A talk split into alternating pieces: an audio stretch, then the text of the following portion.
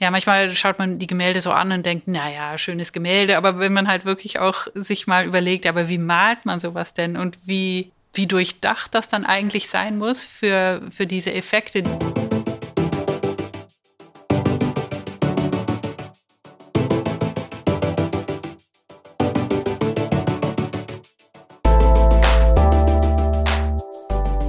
Hallo und herzlich willkommen im Restauratoren-O-Ton, dem Podcast des Deutschen Restauratorenverbandes.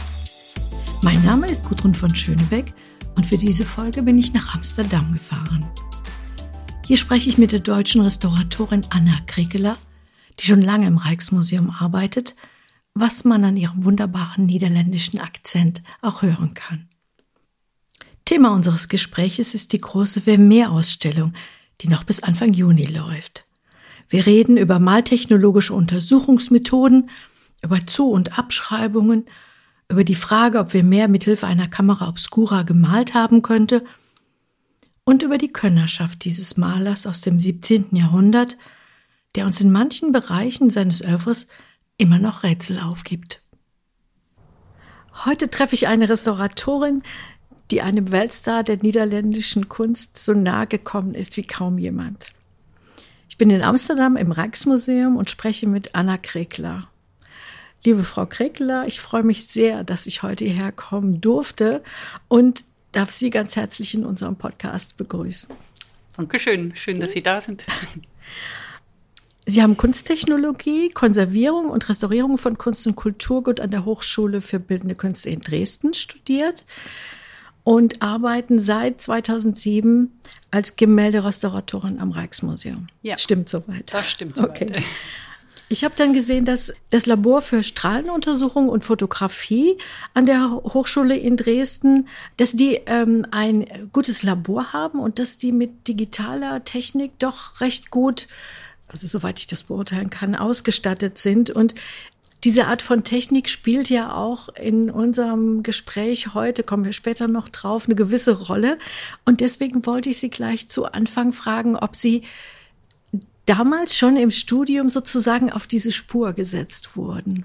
Ich denke, dass das äh, Labor in Dresden jetzt noch viel besser ausgerüstet ist als damals, als ich noch äh, studierte. Aber ich denke schon, dass ich sicher auch schon während des Studiums naja, in die Richtung von ja auch mehr wissenschaftlicher Untersuchung natürlich kommen. Ich muss aber auch dazu sagen, dass ich auch schon als Schülerin äh, ja, ich fand Chemie immer ganz toll und ah. Biologie und so eine Sachen. Also vor allen Dingen eben diese Kombination von Kunst und Wissenschaft in der Restaurierung, was sich damit ja so quasi verbindet, das fand ich immer schon ganz toll. Ich denke, viele Restauratoren haben das. Ja, ja. ja. Wenn wir jetzt in die Ausstellung wir mehr einsteigen, worum es natürlich heute geht. Wenn man im Moment in Amsterdam ist, dann ist das eigentlich ja, unvermeidbar. ja, genau. Das Rijksmuseum hat vier eigene Bilder, soweit ich weiß. Ja.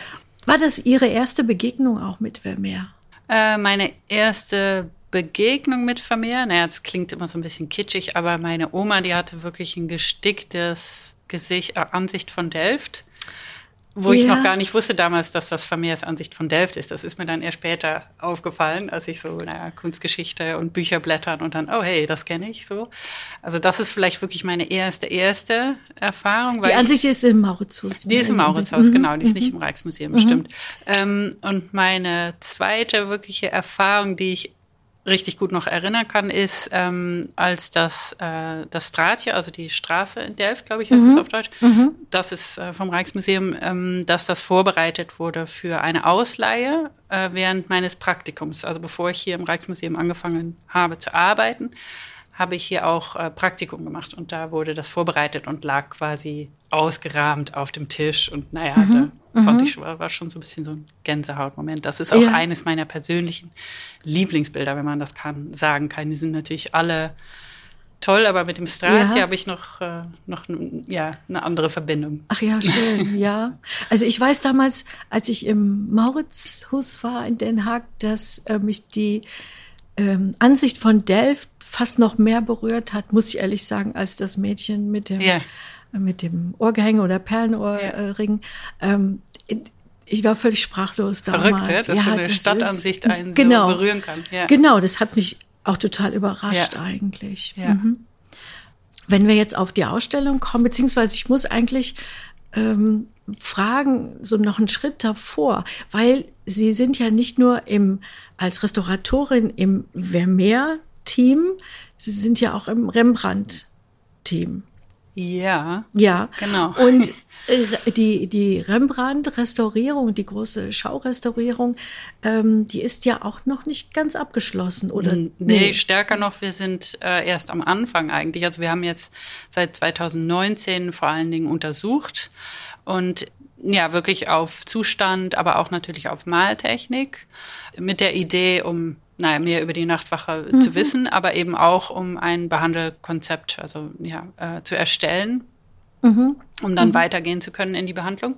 Und im, äh, was haben wir jetzt, 2023, also im Frühjahr letzten Jahres, 2022, haben wir auch die strukturelle Behandlung der Nachtwache schon gemacht. Also ist jetzt aufgespannt auf einen naja, neuen Spannrahmen, der, ja, wo das Gemälde mit Federn gehalten wird, ist auch wieder ganz eigenes Thema. Das ist jetzt eben seit Frühjahr letzten Jahres, also jetzt ungefähr ein Jahr her. Und jetzt bereiten wir uns eigentlich äh, wieder auf die nächste Phase vor. Die Vorbereitung zur Vermeer-Ausstellung, mhm. wann haben die begonnen und wie groß war da das Team oder ist das Team?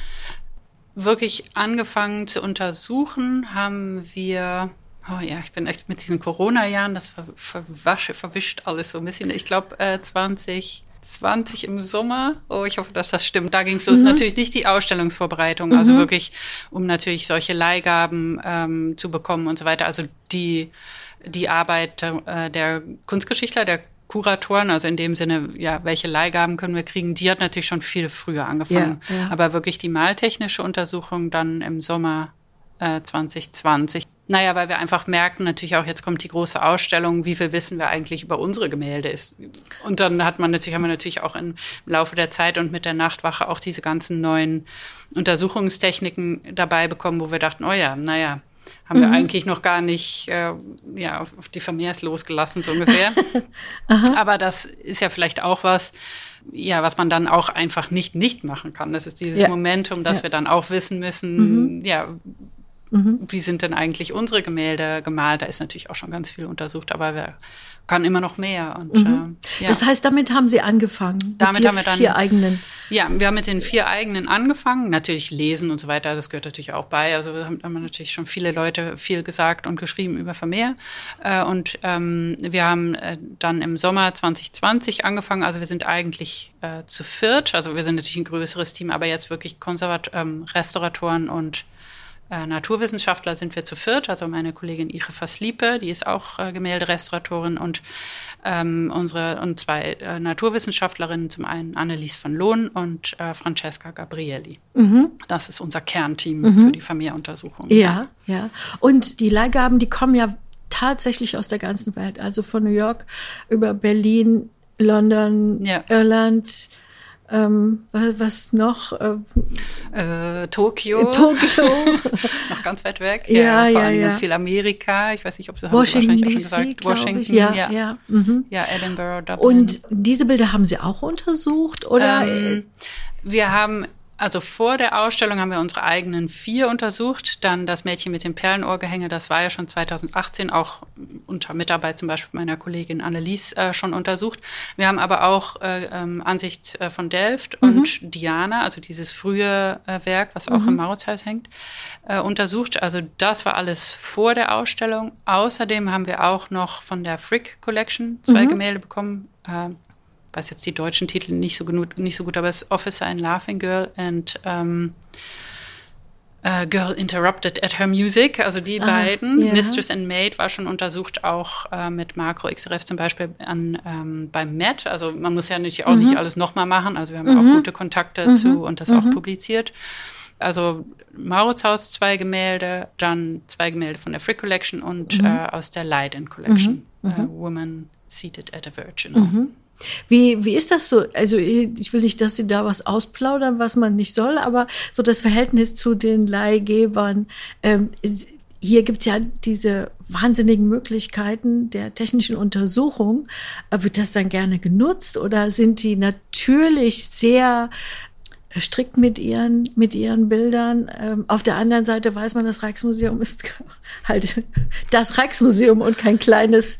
Ja. Äh, ne? Da profitieren wir sicher von. Ja. Kommt natürlich auch mhm. nicht von nichts so, aber ähm, im Allgemeinen vertrauen die, vertrauen die Museen sich untereinander natürlich schon auch, aber mhm. das muss man sich natürlich auch irgendwie äh, ja, erarbeiten mit viel Gesprächen über was dann in der Untersuchung äh, und wirklich untersucht werden soll, mhm. aber auch mhm. wie so eine Untersuchung ist. Also viele der Apparate sind natürlich auch ja, zum Beispiel der Makro-XRF-Scanner, der äh, scannt quasi einen Zentimeter von der Gemäldeoberfläche. Ja, kann ich mir vorstellen, dass manche Leute da etwas äh, schlecht von schlafen auch. Also das ist schon, ähm, das muss man natürlich gut, gut besprechen und auch, äh, ja, wirklich gut erklären, was wir machen wollen und vor allen Dingen natürlich, warum wir das machen wollen. Auch das ist natürlich auch noch, das ist ja nicht äh, Research for sake of research, sondern mhm. wirklich, weil wir ja viel mehr wissen wollen wissen über wollen. seine Maltechnik. Ja, ja, ja. Ich meine, das ist ja das Thema bei Wer mehr. Man weiß, ähm, so wie ich das gelesen habe, zwar einiges so über privat, also er war verheiratet und ist wahrscheinlich zum Katholizismus übergetreten, hatte elf Kinder, die ja, gelebt, elf überlebende Kinder, ja, genau, überlebende ich glaub, 14 ja, insgesamt. Ja, ja, genau. Und ähm, war, glaube ich, in der Lukas-Gilde, ist auch mehrfach ja. gewählt worden. Ja, war auch äh, Vormann oder ja, ich weiß gar nicht, wie man das nennt auf Deutsch. Also der ähm, mhm. ja, Vorsitzer. Der Vorsitzende, Vorsitzende ja, ja, genau, so wahrscheinlich Vorsitzende. ja, ja, ähm, ja. Aber ja. Äh, was seine Kunst angeht, weiß man recht wenig und ist auf das angewiesen, was man hier an äh, Bildern oder in der ganzen Welt an Bildern vorfindet, weil es gibt keine Zeichnungen, es gibt ja. keine Skizzen, gar nichts. Und dann denkt man, das kann eigentlich gar nicht sein. Ja, das denke ich auch manchmal. Also ähm, das stimmt schon, also es gibt wirklich keine Zeichnungen, keine erhaltenen Zeichnungen. Ich kann mir aber auch wieder nicht vorstellen, dass ein Künstler und sicher nicht so ein experimenteller Künstler wie Vermeer das einfach so aus dem Ärmel schüttelt bei jedem mhm. Gemälde. Also einmal und dann ist das alles perfekt und so ja. weiter. Man sieht natürlich schon, dass er viel verändert, auch noch während des Malprozesses. Also das ist äh, sicher ein Hinweis darauf, dass er ja vielleicht zeichnet, aber eben auch noch immer sehr viel auf, äh, auf der Leinwand selber entscheidet. Also mhm. schauen und sehen, ob das wirklich funktioniert oder nicht. Also mhm. die ist ja ist ja unglaublich im Observieren von äh, ja, der Natur, aber eben auch äh, Licht und Schatten und Räumlichkeiten und so eine Sachen. Aber es gibt eben diese Zeichnung nicht. Und ja, es gibt, gibt natürlich viele, viele Theorien, wo ich auch noch ein paar hinzufügen kann, aber wir können eigentlich alles nicht, nicht beweisen. Was mhm. ich immer noch eine ganz nette Theorie finde oder persönlich, was ich manchmal denke, ja, als er stirbt, wird dann irgendwie eine Liste äh, geschrieben, was alles in seinem Besitz war. Ja, ja, so ein ja, Inventar. Inventar, ne? genau, mhm. Inventar. Das heißt eigentlich genau das gleiche auf in Niederländisch. Naja, also ein Inventar und da werden eben bei, also nach seinem Tod dann zehn Leinwände genannt und sechs Holztafeln, die zum Malen sind. Die sind aber unbemalt. Also das sind eigentlich nur die Bildträger. Okay. Dann, wenn man natürlich sich das Övre anguckt, gibt es quasi nur Leinwände und genau. dann gibt es zwei Holztafeln. Ja. Und das lässt einen natürlich schon so ein bisschen nachdenken, hm, das Verhältnis aber zwischen Leinwand und Holztafel, was er stehen hat, ist viel ja, ausgeglichener. Ja, Warum ja, ist ja. das dann nicht in seinem Övre so? Mhm, mhm, und dann kann man sich natürlich auch totale Spekulation, aber man kann sich natürlich schon vorstellen, dass er eben auch auf Holztafeln vielleicht Sachen ausprobiert hat, die er dann vielleicht auch nicht erhalten wollte oder die nicht erhalten sind oder wo wir auch noch nicht wissen, wo die überall sind. Das kann natürlich auch noch sein. Ich bin wirklich schon davon überzeugt, dass man als Künstler äh, Sachen ausprobiert und sicher vermehrt. Der hat so komplexe Malschichtaufbauten. Manchmal das kann ich mir nicht vorstellen, dass man das beim ersten Mal ja, so ja, macht. Ja, Wo er es ausprobiert hat, keine Ahnung. Keine Ahnung. Mhm, mhm. Ich wollte, bevor wir weitergehen, wollte ich doch noch mal auf Rembrandt zurückkommen, weil ich habe mich gefragt, wie ist das, wenn man so einen riesen Rembrandt wie die Nachtwache hat und man geht dann auf diese ganz kleinen Ansichten. Man händelt die anders, aber vom Gefühl her ist das auch was anderes? Ja, gute Frage. Ich so drüber nachdenke, habe ich naja, ich weiß natürlich, dass die Nachtwache groß ist und dass da auch gewisse Probleme mit, äh, naja, kommen, aber beim Anschauen habe ich da jetzt gar nicht so noch drüber nachgedacht, weil man ja auch viel mit dem Mikroskop halt wirklich mhm. so eintaucht und das kann man bei einem großen Gemälde genauso gut wie bei einem kleinen. Es ist natürlich viel übersichtlicher. Also manchmal kann man vielleicht schneller äh, Schlüsse ziehen, weil man ein kleineres Gemälde von 40 bei 60 oder noch kleiner natürlich mhm. besser übersehen kann, also so in, in, seinem eigenen Kopf so ungefähr. Mhm. Und das ist bei der Nachtwache etwas anders. Also da hat man manchmal links oben sowieso schon vergessen, wenn man äh, links unten angekommen ist, sich irgendwas anzuschauen. Also in dem Sinne ist schon anders, aber dieses Eintauchen, das geht bei der Nachtwache auch mhm. prima. Mhm. Ja. Ähm, hat sich Ihr Blick auf zum Beispiel Rembrandt und Vermeer verändert? Vielleicht auch, indem Sie parallel ja wahrscheinlich äh, sowohl den einen als auch den anderen gesehen haben. Bei Vermeer habe ich sicher viel gelernt weil es oft so ist, man denkt, Sachen zu kennen. Sicher solche Gemälde, wie, naja, wie beinahe ungefähr jedes Gemälde von Vermeer hat man schon überall irgendwo mal auf einem Poster oder in einem Buch oder irgendwas gesehen. Aber eben das Kennenlernen beim Untersuchen ist natürlich schon echt ein ganz anderes Kennenlernen. Und auch eigentlich jedes Mal wieder, dass man auch wieder zurückkommt zu den, zu den Untersuchungsdaten und sich wieder Sachen anschaut und wieder neue Sachen findet und so weiter. Also dass dieses Sachen, die man denkt zu kennen, dass die doch echt eigentlich äh, noch total unbekannt sind. Ähm, ja, ja. Das fand ich schon bei Vermeer vor allen Dingen. Ähm, bei der Nachtwache ist es vielleicht, ähm, weil das ein Gemälde jetzt ist. Ich muss aber dazu sagen, dass ich 2013 auch schon für den späten Rembrandt ganz viel späten Rembrandt, die Nachtwache ist kein später Rembrandt, mhm. aber äh, untersucht hatte, dass ich vielleicht von Rembrandt schon eher eine Idee hatte, als ich vielleicht beinahe von Vermeer hatte. Das, äh, ja, mhm. Mhm. Sich richtig intensiv mit einem Künstler nochmal zu beschäftigen oder eben mit seinem Werk, das ähm, fügt ja ganz viel hinzu, jedes Mal wieder, aber eigentlich auch immer noch. Also habe ich jetzt auch wieder vor dem Strat hier gestanden und manchmal sieht man wieder Sachen, da man denkt, ah ja, aber jetzt habe ich ja schon hundertmal nachgeguckt, wieso habe ich ja. das denn nicht gesehen? Oder jemand zeigt einem was. Also mhm. ja. Aber das macht es natürlich auch, auch spannend, sich da weiter und weiter mit zu mhm, beschäftigen. Mhm. ich dachte vielleicht auch zum Beispiel das Thema Licht. Das ist ja, ja sowohl bei Rembrandt als auch bei oh, Vermeer. Ja, ich, ich gucke immer gleich wichtig. alles so maltechnisch. Also, ja gut, das ich bin Kunsthistoriker. Ja. und aber beide gehen sehr unterschiedlich daran. Ne? Und das, das wird man ja auch in der kunsttechnologischen Untersuchung dann auch wiederfinden. Ja, ne? ja es gibt schon auch, auch Parallelen. Ähm, zum Beispiel bei den Veränderungen. Rembrandt macht auch ganz viele Veränderungen mhm. in seinen Gemälden während er, während des Malens wirklich, eigentlich genau wie, wie Vermeer. Also dieses Suchen nach der perfekten Komposition, dem Lichteinfall und so weiter. Also das haben die sicher, sicher beide gemein. Aber dann ist Rembrandt doch eben dieser ja, das kann man jetzt nicht sehen im Podcast natürlich, dieser ja schnelle, manchmal auch etwas schludrige äh, Male und Vermeer aha, eben nicht. Aha. Aber was wir ja auch gesehen haben mit der Untersuchung, dass in den unterliegenden Farbschichten Vermeer das auch ein bisschen war. Vielleicht kein mhm. Rembrandt, aber äh, doch da sich auch mehr ähm, hat gehen lassen, sage ich mal so zwischen Anführungszeichen. Dann in diesen perfekten oberen Malschichten. Mhm, das mhm. fand ich schon auch sehr interessant. Bevor wir auf die technologischen äh, Untersuchungen kommen, wollte ich noch fragen, ich habe auf der Website vom Rijksmuseum, was ich übrigens sehr empfehlen kann, weil es gibt ganz viele Sachen dort zu entdecken und auch ganz schöne Videos, unter anderem auch mit Ihnen und Ihren Kollegen yeah. und Kolleginnen, die Dinge erklären. Das ist wirklich wunderbar gemacht. Und da erzählen Sie auch oder zeigen auch, wie ein Bild, ich weiß nicht mehr, was es war, in einen Klima Schutzrahmen gepackt wird. Mhm. Sind die alle Bilder in der Ausstellung in einem solchen Rahmen?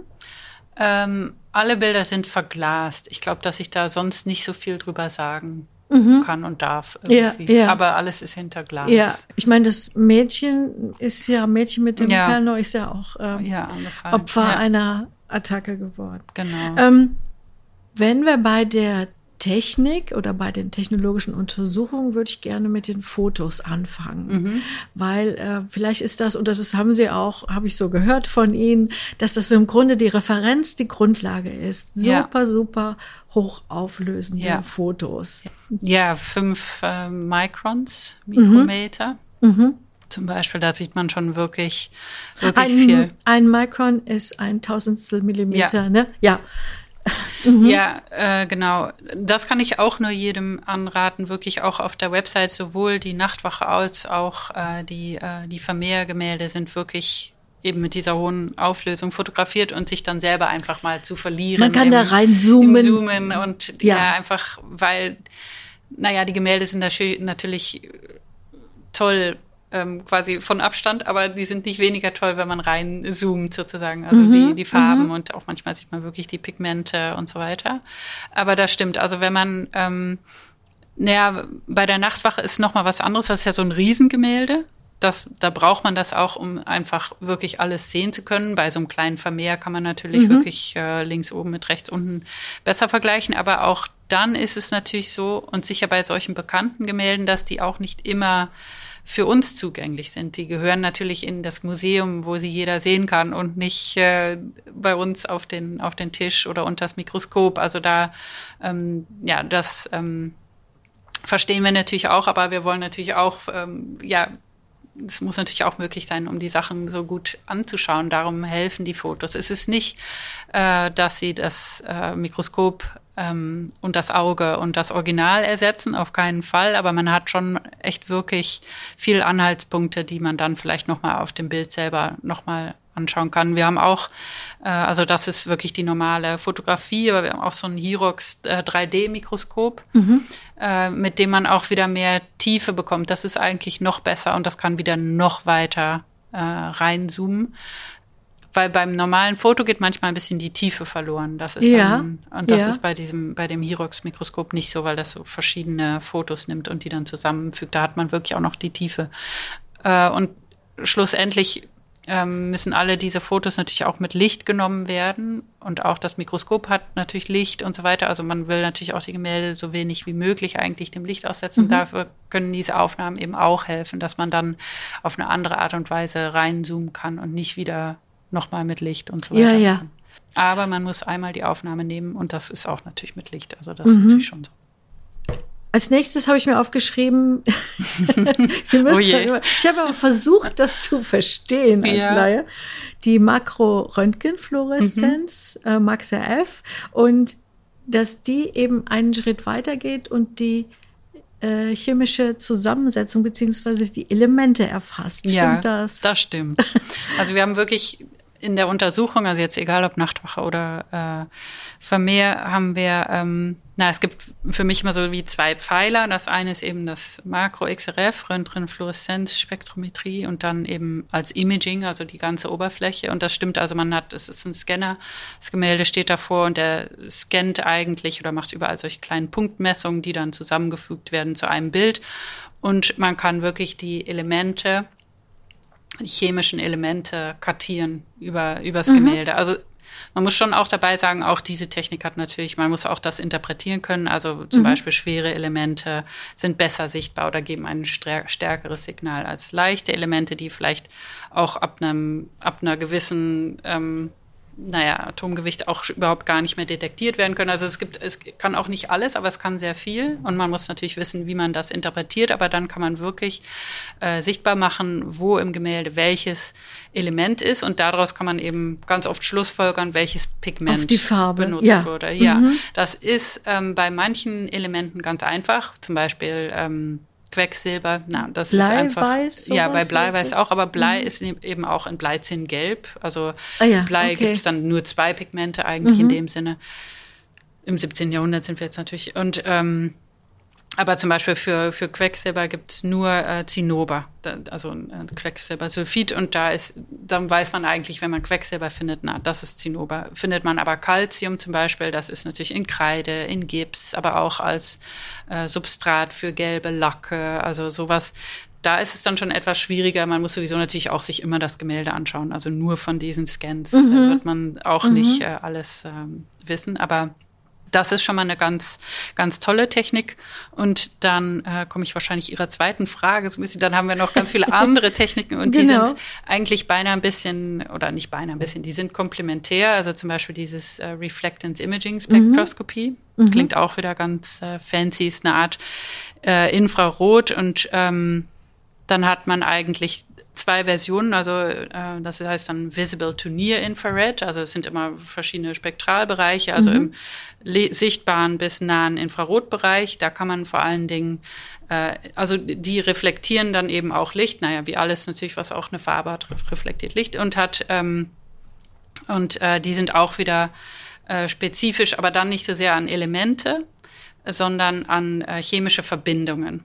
Mhm. Also kann man damit wirklich die Pigmente identifizieren. Also und das ist eben in diesem Visible to Near Infrared. Und dann gibt es noch eine andere Form von diesem RIS, Reflectance Imaging Spectroscopy. Und das ist äh, nennen wir dann SWIR und das ist äh, Short Wavelength Infrared. Also das ist dann mhm, quasi kurzwelliges, ja kurzwelliges mhm. Infrarot, also wieder weiter in den infraroten Bereich des Lichtes und damit ähm, kann man äh, genau wie mit anderen Infrarotaufnahmen natürlich auch, aber hiermit wirklich als äh, als, als Cube eigentlich nicht nur eine einzelne, einen einzelnen Wellenbereich, aber ganz viele. Und da kann man eben unterliegende Farbschichten sehr gut visualisieren. Mhm. Und da gehören natürlich Sketchlines und alles Mögliche gehört dazu, aber auch Untermalungen. Mhm. Ja. Und ähm, da kann man doch als Beispiel nennen das Milchmädchen, mhm die, wo dann im Hintergrund ja. es eine weiße Wand gibt ja. und Jetzt weiß man aber, dass dort so ein Regal, wo man Kannen dranhängen konnte. Ja, ganz ne? genau. Das ist ja. auch mit dieser Methode. Das ist mit dieser Technik. Das ist auch äh, von meiner Kollegin Francesca Gabrielli. Das ist ihre Technik. Und die, ähm, diese Aufnahme, die, die es doch auch in die Presse geschafft hat, da ist sie auch zu Recht ganz stolz drauf. Es war ja. nämlich gar nicht so häufig, dass so ein Riss-Image äh, ja. wirklich von ganz normalen Zeitungen auch äh, ja, publiziert wird. Ähm, da äh, sieht man eben wirklich die unterliegenden Schichten und eben eine dieser vielen Veränderungen, die Vermehr äh, macht. Und dann im Milchmädchen, äh, ja, gibt es so einen Feuerkorb rechts unten, äh, den man jetzt nicht mehr sehen kann. Da steht so ein kleiner Fußwärmer und eben dieses, äh, ja, dieses Regal, wo die Kannen mhm, dranhängen, was Sie mhm, gerade erwähnten. Mhm. Ja. Und ich fand das so interessant. Ich glaube, ist das auch im Rijksmuseum, wo es in einer Puppenstube ja, auch ein genau. genauso, also naja, es war natürlich ein, ein herkömmliches ja, ja. Äh, Regal oder so ein Kannenhalter, ja. aber äh, ziemlich, äh, ziemlich ähnlich genau, gibt es dort. Im, im Puppenhaus äh, von Petronella Ortmann. Das mhm. ist äh, ja Ende 17. Jahrhundert und da hängt wirklich in so einer äh, Beiküche hängt so ein, äh, so ein Regal an der Wand mit ganz vielen Krügen. Bei dem Milchmädchen hängen nicht so viele Krüge. Mhm. Und da gibt es auch einen Feuerkorb. Das ist natürlich auch was, was niemand mehr kennt. Also eben ja. dieser weggemalte Korb. Äh, das ist so ein geflochtener Korb. Und da wird eine Schale mit Kohle reingestellt und darüber gibt es auch noch geflochten so eine Art, äh, naja, so eine Kuppel. Und da kann man dann eben seine äh, Kleidung, Windeln und so weiter so. drüberlegen zum ich Trocknen. Ich dachte, das wäre so zum Füßewärmen oder nee, so. dafür sind diese kleinen Kästchen, also was, ah. was man jetzt auf dem Milchmädchen sehen mhm. kann, das ist wirklich zum Fuß, äh, zum Füßewärmen. Das mhm. sieht man ganz häufig, dass so die Dame des Hauses so sitzt und dann, oder vielleicht auch das Milchmädchen selber, äh, sitzt, wenn die Zeit hat zum Sitzen und äh, die Füße da drauf stellt mhm. und das wärmt dann quasi mhm. auch so den mhm. Rock. Ja. Und auch im Inventar von Vermeer gibt es eben auch äh, ein Kannenboard, äh, ähm, so ein Regal mit äh, Krügen und, und auch so ein Feuerkorb, was natürlich auch, naja, in, in so jedem Haushalt, Haushalt ganz normal war. Aber man weiß, aber wer weiß, genau, hatte das auch da ja, als Vorbild genommen. Genau. Eben, was ich noch interessant fand bei diesem Thema auch Übermalung und Sichtbarmachung, vor ein paar Jahren ging ja das brieflesende Mädchen, was in Dresden ja. hängt, durch die Presse, wo man herausgefunden hat, die Wand dahinter ist nicht weiß, sondern es gibt ein Bild im Bild darin ein, ein Cupido, ja, ein, ein Liebesengel, ja. ziemlich groß, genau. Und das ist ja auch nicht der einzige, den nee, den hat er, glaube ich, viermal gemalt. Ja. Genau. Und ähm, als man dann entdeckt hatte, dass diese äh, Übermalung nicht von Vermeer, sondern dass die Jahrzehnte später gekommen sein muss, hat man sich entschieden, die wieder zurückzunehmen. Ja. Und hm, alles nach allem, was ich jetzt so auch so ein bisschen drüber gelesen habe, gab es so einen großen Aufschrei, dass dieses Bild ja im Grunde verloren hat und dass man sich dieses Weiß zurückwünscht. Aber hier zum Beispiel ist es ja eigentlich umgekehrt. Er ja. hat diese, diesen Kannenhalter hat er wieder übermalt und ja. Äh, ja, ich weiß nicht, was Sie ja, dazu das sagen. Die zwei nebeneinander sind eigentlich auch wirklich ein schönes äh, Beispiel, weil er eben im Milchmädchen reduziert. Das Milchmädchen wird allgemein etwas später datiert als äh, Frau am Nee, Brieflesen. Brieflesen am Mädchen am offenen Fenster. Genau. Die haben genau. immer so lange Titel. Dresden, ja. sagen wir da mal so. Die haben natürlich auch zwei. Aber, ähm, und da in, in Dresden hat er eben ganz viel hinzugefügt und hat mhm. ganz viel auch wieder gesucht. Also dieses Suchen nach der Komposition haben alle beide Gemälde, aber Milchmädchen wird reduziert und im in Dresden wird zugefügt, zu, genau. hinzugefügt. Ja, genau. wir haben auch damals 2017 auch die Makro-XREF-Untersuchung mhm. gemacht in mhm. Dresden, also meine Kollegin Annelies äh, und ich. Und ja, ich, ich kann mir schon vorstellen, dass, äh, dass das vielleicht gewöhnungsbedürftig ist. Ja, ja, da fällt, fällt, natürlich viel drüber zu sagen, aber ich persönlich finde es auch ganz toll, eben zu sehen, was Vermeer äh, uns genau. zeigen wollte. Nicht, ich habe so ein bisschen ja. das Gefühl, es ist wie so eine Projektion ne, von uns heute, genau, was, was wir, wir, gerne äh, sehen würden oder genau. was wir denken, es oder diese ruhigen Gemälde mit Frauen so kontemplativ. Ja, nee, ja. das stimmt, das mhm, stimmt. Mhm. Aber ja, ich denke auch, dass äh, im Laufe der Zeit das ja, dass man da sich vielleicht einfach ein bisschen dran gewöhnen muss. Auch das ist natürlich schon, schon eine große Veränderung, aber eben auch wieder super interessant, was Sie auch sagten, hat das Gemälde ja viermal abgebildet insgesamt. Also das sagt natürlich auch schon was. Also es hat auch wieder ganz viel Parallelen da, dadurch mit anderen Gemälden, die auch spannend sind. Mhm, äh, und mhm. man wusste natürlich auch schon, dass das, dass der Cupido da drunter ähm, zu finden sein würde. Aber mhm. es war eben nie so deutlich bis zu den letzten Untersuchungen, äh, die dann zur Restaurierung geführt haben, dass eben diese Übermalung nicht original ist, sondern mhm. und das und das verstehe ich auch, weil naja beim beim Milchmädchen hat er selber auch weggemalt, also ja. in dem Sinne. Ja. Ich muss allerdings auch noch dazu sagen, dass beim Milchmädchen äh, die ähm, sowohl das äh, dieses Regal als auch der Feuerkorb nie komplett ähm, fertig waren. Also die waren immer noch in so einer Untermalungsphase. Mhm, mh. Also die hat er schon ähm, relativ schnell, sagen wir mal so, verworfen. Also die waren nicht total fertig mhm. gemalt, mhm. als er sie mhm. schon übermalt. Ach so, in der in der Littles, äh, gibt's da gibt es ja. doch auch die Frau, Ja, das sind auch ganz tolle Veränderungen, äh, wo man dann merkt, dass ja, das sind quasi wie Figuranten oder so, also dass er die Figuren so äh, versetzt. Also die Frau, die wir jetzt, wenn wenn man jetzt sich quasi das äh, die Straße in Delft anschaut, dann sitzt im Hauseingang eine Frau und naja, die repariert vielleicht äh, Kleidung oder was. Also sie hat so ein weißes Tuch äh, und guckt so nach unten. Und eigentlich genau die gleiche Frau sah man, äh, sieht man, naja, mit unseren Untersuchungstechniken in diesem Durchgang, wo auch mhm. eine andere Frau steht mit einem Besen, aber da saß diese Frau, also gespiegelt quasi die gleiche Frau, also die im, in der ersten, im ersten. Also da waren zwei Frauen. Nee, da war immer nur, äh, also da sind sowieso zwei Frauen. Also eine Frau steht ja in diesem Durchgang ja. und eine andere Frau. Und die hatte er eben erst auch in dem Durchgang geplant. Die waren auch zusammen da. Das kann man sehen in dem Sinn, wie sich die Farbschichten da überlappen. Äh, also da war dann relativ voller Durchgang. Also zwei Frauen quasi, eine sitzend am Eingang dieses Durchgangs und eine stehend, die man jetzt eben auch noch sehen kann. Und im Laufe des Malprozesses muss er sich dann eben entschieden haben, die Frau doch in den Hauseingang zu setzen. Aber da gibt es noch mehrere kleinere Veränderungen oder ja, Veränderungen auch manchmal eben Hinzufügungen, was er auch häufiger äh, macht. Also die Kinder im Vorgrund, die da spielen, die, äh, die sitzen so gebückt. Ich weiß nicht, ob sie mit Murmeln oder irgendwas. Und mhm. die, ähm, die sind auch relativ spät hinzugefügt, alles bei, also von Vermeer, aber halt äh, später im Malprozess.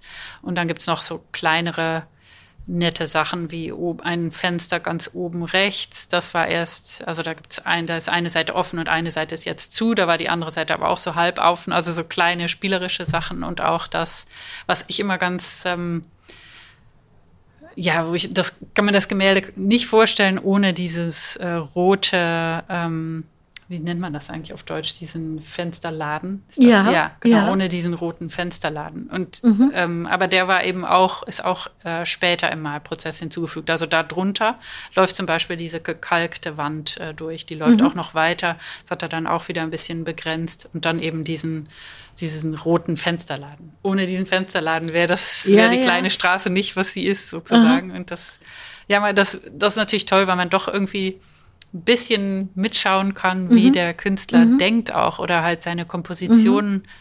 äh, bedenkt und merkt, was ihm dann auch wichtig ist und wie manche Sachen funktionieren, auch durch das anzuschauen, ohne dass das da ist, dann denke ich immer, ja, man fällt quasi aus der ja, aus der Komposition raus, wenn mhm. einen dieses rote, dieses rote mhm. Rechteck nicht, nicht nee. drin hält. So. Mhm. Ja, naja. Also man sieht ihm beim Arbeiten zu irgendwie, ne? Ja, ja, das ist natürlich sowieso, was man mit diesen maltechnischen Untersuchungen versucht mhm. zu mhm. machen, dem Künstler beim Arbeiten mhm. zuzuschauen. Ich habe hier noch eine äh, Untersuchungsmethode, die optische Kohärenztomographie. Ja. Hatten wir die schon? Nee, ne? Nee, haben wir noch nicht gehabt.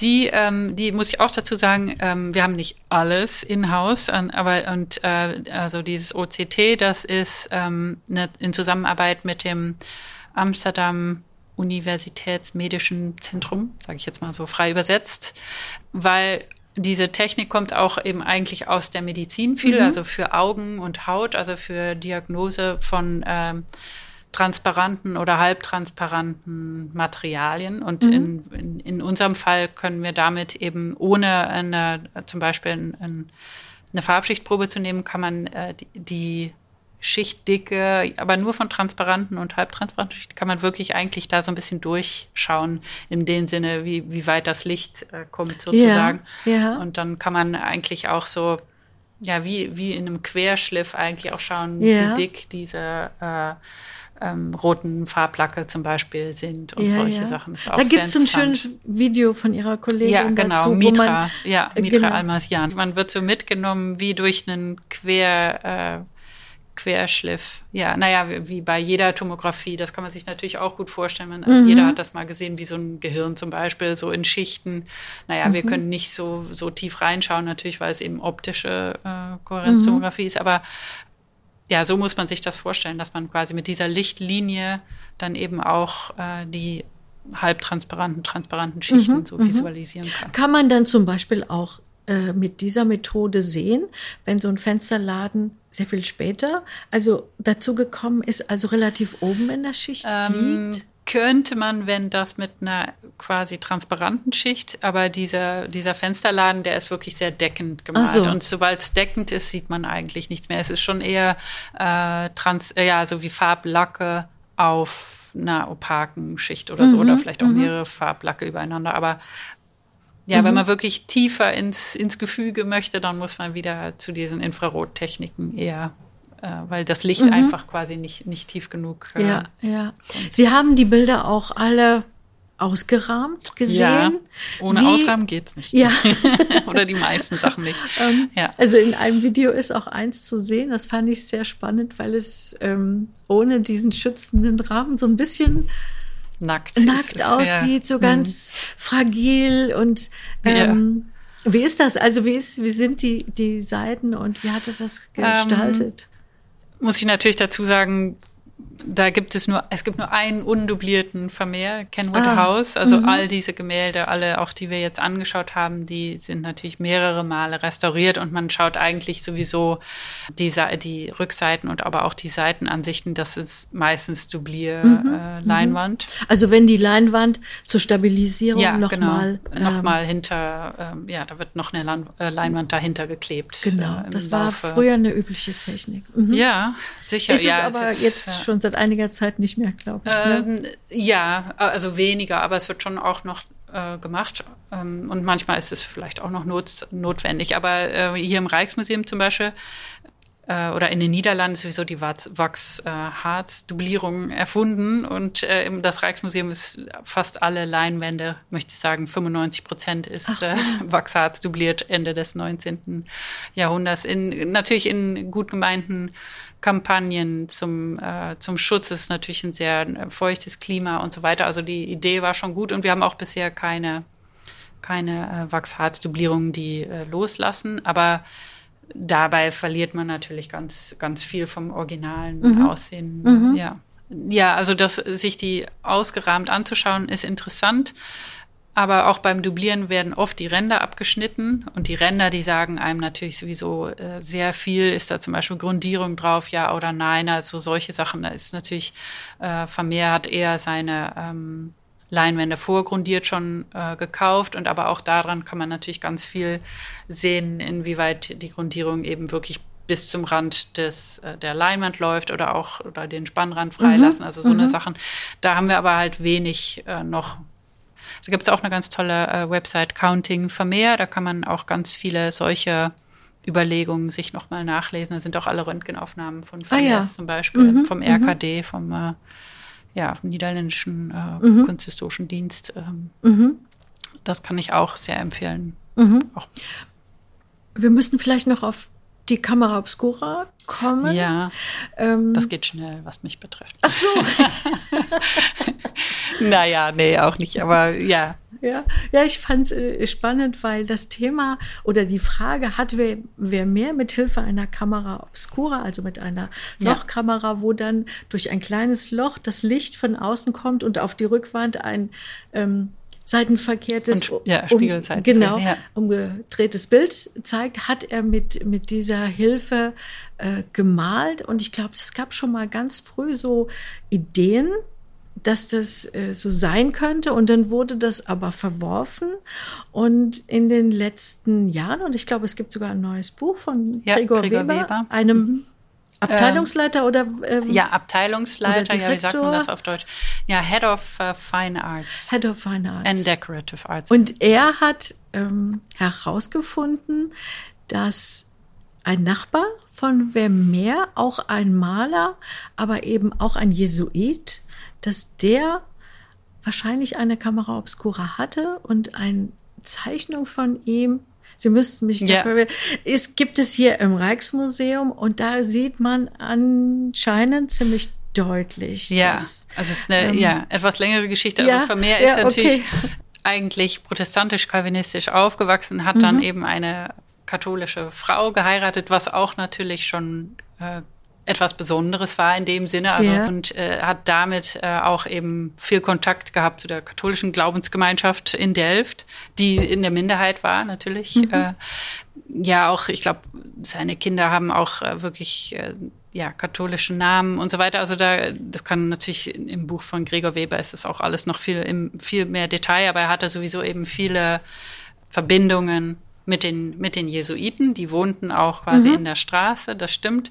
Ja, Sie haben das eigentlich auch alles ganz gut zusammengefasst. Was ich noch dazu beitragen kann, ist eigentlich, dass man sieht im Werk Vermeers wirklich Zeichen, dass er gewusst haben muss, wie das aussieht, wenn man durch eine Kamera obscura schaut. Das heißt ja dunkler Raum und so weiter, aber wir glauben nicht, dass er wirklich in einem dunklen Raum in so einer Lochkamera also wirklich saß, um dann spiegelverkehrt und so weiter das alles gemalt zu haben. Das denken wir nicht. Aber mit diesen neuen ähm, äh, Funden von äh, Gregor, eben genau mit diesem Jesuiten, der eben so ein ganz dünnes Papier benutzt hat und dann wahrscheinlich wirklich mit der Kamera Obscura wirklich dieses äh, gemalt hat oder ja gemalt hat, äh, gezeichnet hat, muss man sagen, kommt es noch mal dichter. Es ist schon relativ sicher, dass er gewusst haben muss, was die optischen Effekte sind, wenn man durch so eine Kamera schaut, Kamera Obscura schaut. Ich denke, dass das mittlerweile ähm, die gängige Annahme ist. Und natürlich mit diesem Fund, wie viel Kontakt er mit den Jesuiten hatte und auch, dass die Jesuiten wirklich ganz sicher eine Kamera Obscura äh, gehabt haben müssen oder die waren natürlich sowieso sehr beschäftigt mit optischen Hilfsmitteln und so weiter. Dadurch kommt es eigentlich wirklich alles noch näher. Mhm, mhm. Und bei den Jesu- Jesuiten war es doch so, dass das Licht eine besondere Bedeutung hatte, weil es Ja. das Wirken Gottes im Grunde äh, Ja. zeigt oder darstellt. Genau, das ist aber so der Punkt, wo ich so mich als Restauratorin und Untersucher, Okay. Forscherin mich nicht mehr so, da würde ich dann sehr gerne, das, das Buch von Gregor ist wirklich Ja, äh, ja. ein, ja, aber ich denke nicht, dass Ist ich das das, so gut, zu lesen? ja, Mhm. ich bin noch nicht Mhm. ganz durch, aber ich für mich nicht, äh, als, als könnte ich das so gut erklären, wie er Mhm, das schreibt, mhm, dann halte ich mich mal etwas zurück. Schuster, bleib Aber- bei deinen Leisten. Aber vielleicht können Sie was zu dem Thema Zu- und Abschreibungen sagen. Ähm, Weil soweit ich gelesen habe, lieber Ähm, nicht. bitte? nee, Nee, nee, natürlich. Ja. Ja, gibt es ähm, ein Bild, das heißt Mädchen mit Flöte aus der National Gallery of Ja. Art in Washington, was die dort abgeschrieben haben. Und hier im Rijksmuseum wurde es aber wieder zugeschrieben. Genau. Wie kam das? Ja, also wir haben ähm, ja gute Kontakte auch mit unseren äh, Kollegen an der National Gallery in Washington und die haben ungefähr die gleichen Untersuchungsmethoden. Und die haben auch äh, ihre Gemälde alle untersucht, also die zwei, aber auch natürlich noch alle anderen. Und die, ähm, die haben eigentlich gefunden, dass äh, vor allen Dingen beim Mädchen mit der Flöte, also Mädchen mit der Flöte und Mädchen mit dem roten Hut, das sind die beiden einzigen Gemälde auch auf Holz. Ach, die sind das. Ja, mhm. die sind das. Ja, und da interpretieren eben die Kollegen in Washington das so, dass da doch so viele Unterschiede sind naja, verglichen mit dann äh, Mädchen mit dem roten Hut, dass es eher wahrscheinlich ist, dass eben das nicht von Vermeer ist, sondern jemandem in seinem Umfeld, der wirklich genau gewusst haben muss, wie Vermeer arbeitet.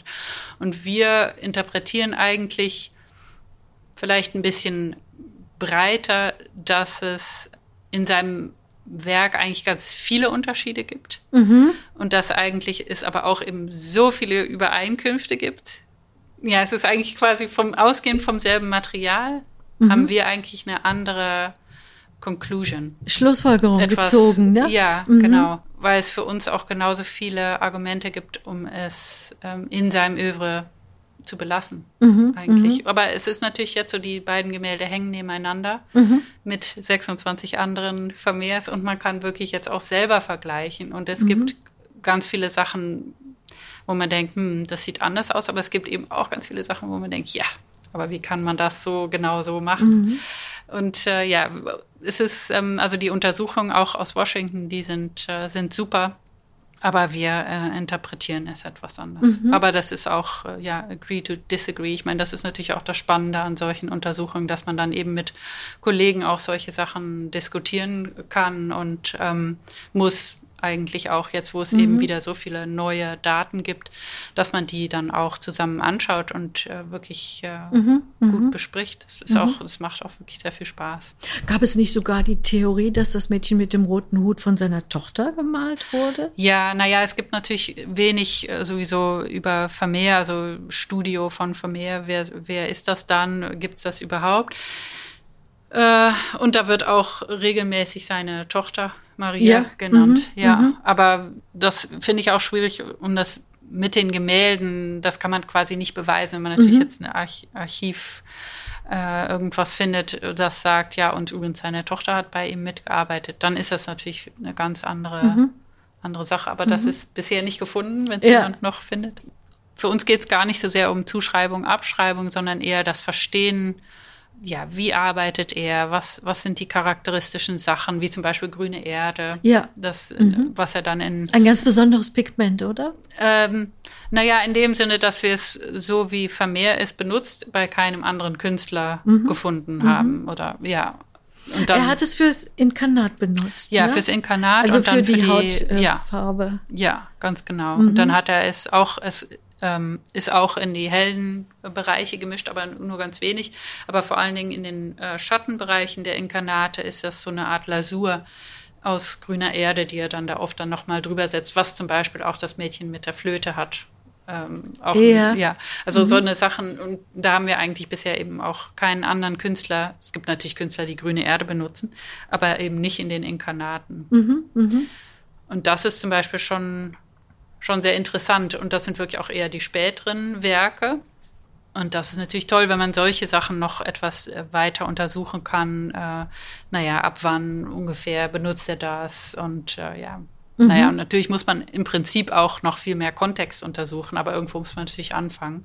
Ja, ja, das und ist dann ja, äh, hat man immer wieder die Spitze endlos eigentlich, ne? Ja, aha, ja, genau. Aha. Aber auch andere Sachen, zum Beispiel beim Milchmädchen und auch in anderen Gemälden haben wir jetzt gefunden, dass er zum Beispiel äh, in dem im Vordergrund ist ja dieser Tisch und den sieht man so von der Seite. Sowieso so ein ganz merkwürdiger Tisch, der hat so, ist glaube ich sechseckig.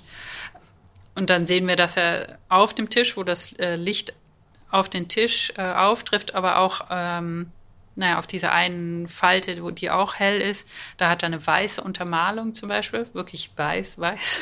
Und daneben dann eine schwarze Untermalung für die Schattengebiete. Also ist auch wirklich sehr viel, naja, er ist natürlich sowieso, beschäftigt sich sehr mit Licht, aber eben auch schon in den unterliegenden Schichten gibt er ganz genau an Licht und Schatten. Ich meine, schwarz und weiß ist wirklich auch ja, ja.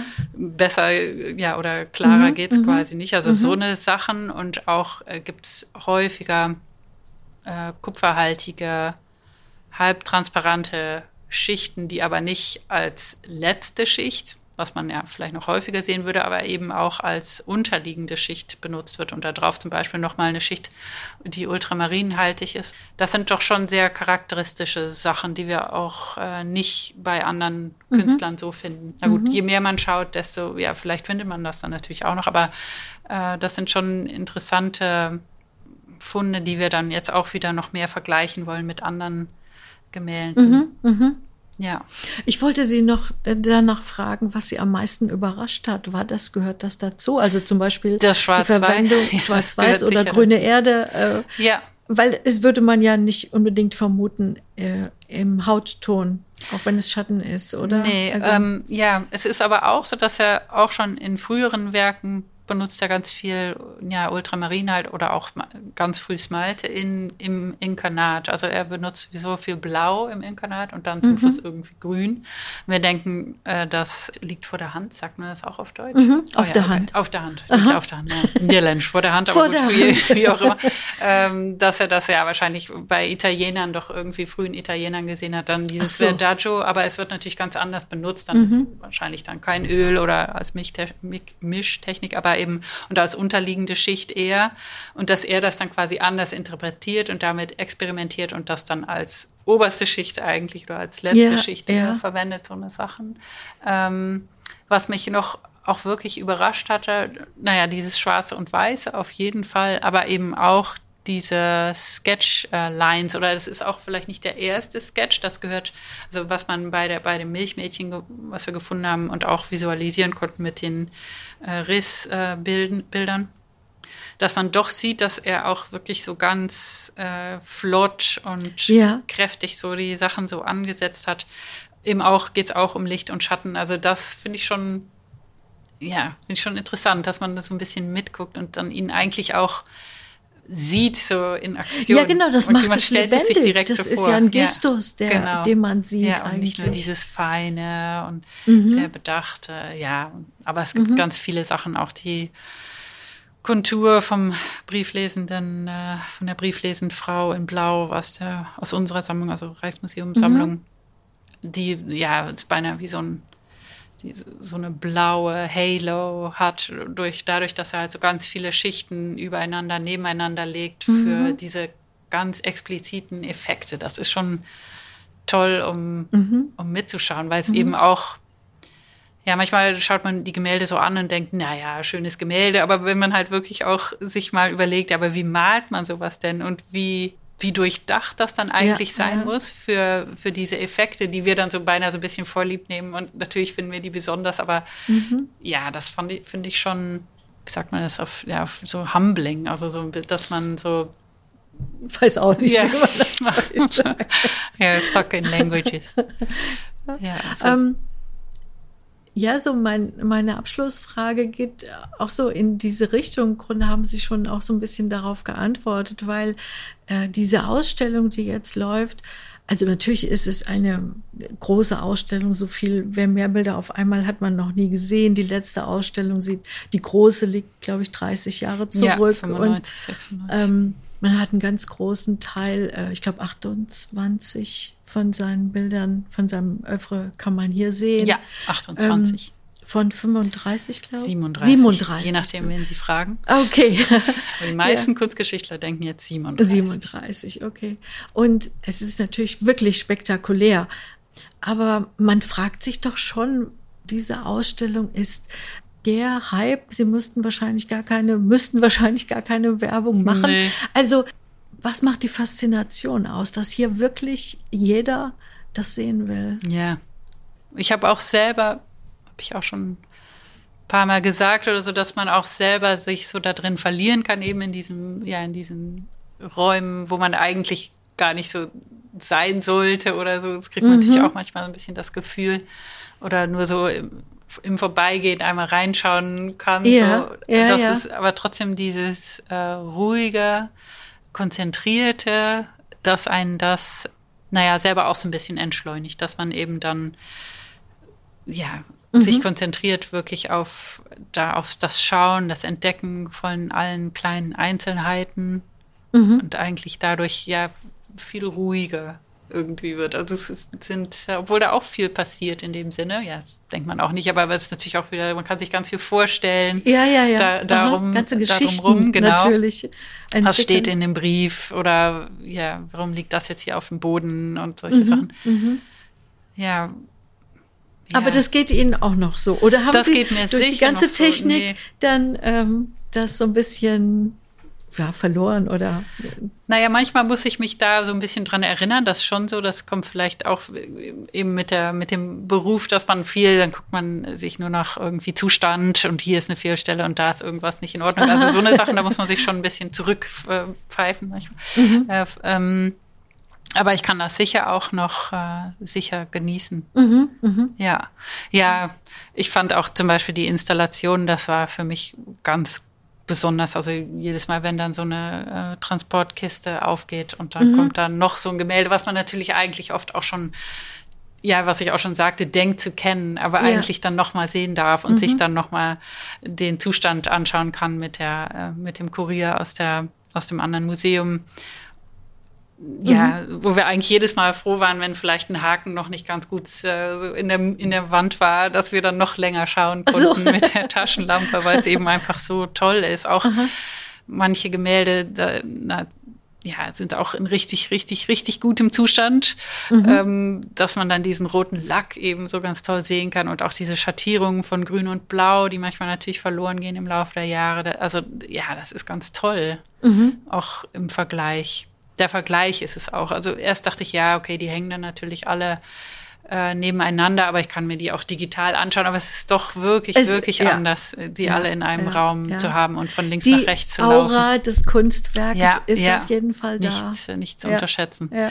Ja, ja. Nee, es ist ähm, sehr Mhm. was ganz Besonderes, auch um auch mitzumachen und auch, auch zu sehen, dass es eben äh, so viele Jahre später so viele Leute interessiert und berührt. Mhm. Das ist, ja, was ist das? Ich weiß nicht, es ist auch eine gewisse Magie, alles kommt zusammen Mhm. manchmal und das sind diese Gemälde auch oft, ja. Frau Kriegler, vielen, vielen Dank für das schöne Gespräch. Ich äh, bin sehr gespannt auch auf die Ausstellung Ja. und äh, vielen, vielen Dank. Gern geschehen. Vielen Dank fürs Interesse und die Zeit und viel Spaß in der Ausstellung.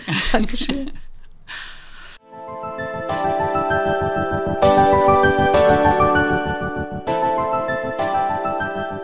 Vermeers Bilder im Original zu sehen, ist wirklich ein berührendes Erlebnis. Zugleich ist der Andrang auf die Zeitfenstertickets für die Ausstellung so groß, dass die Website des Rijksmuseums bisweilen zusammenbricht. Man hat die Öffnungszeiten aber nun ausgedehnt und kann mit Stand heute, das ist der 6. März, wieder Tickets anbieten. Eine Website, auf die Anna Kriegler mich hingewiesen hat, möchte ich noch empfehlen. Sie heißt Essential Vermeer und hier kann man gewissermaßen in einen Vermeer Rabbit Hole abtauchen und so ziemlich alles über ihn erfahren, was bekannt ist. Schaut auch bei uns im Restauratorenblog vorbei, da habe ich die Bilder, über die wir heute gesprochen haben, eingestellt. Ich sage Tschüss, bis zum nächsten Mal im Restauratoren-O-Ton.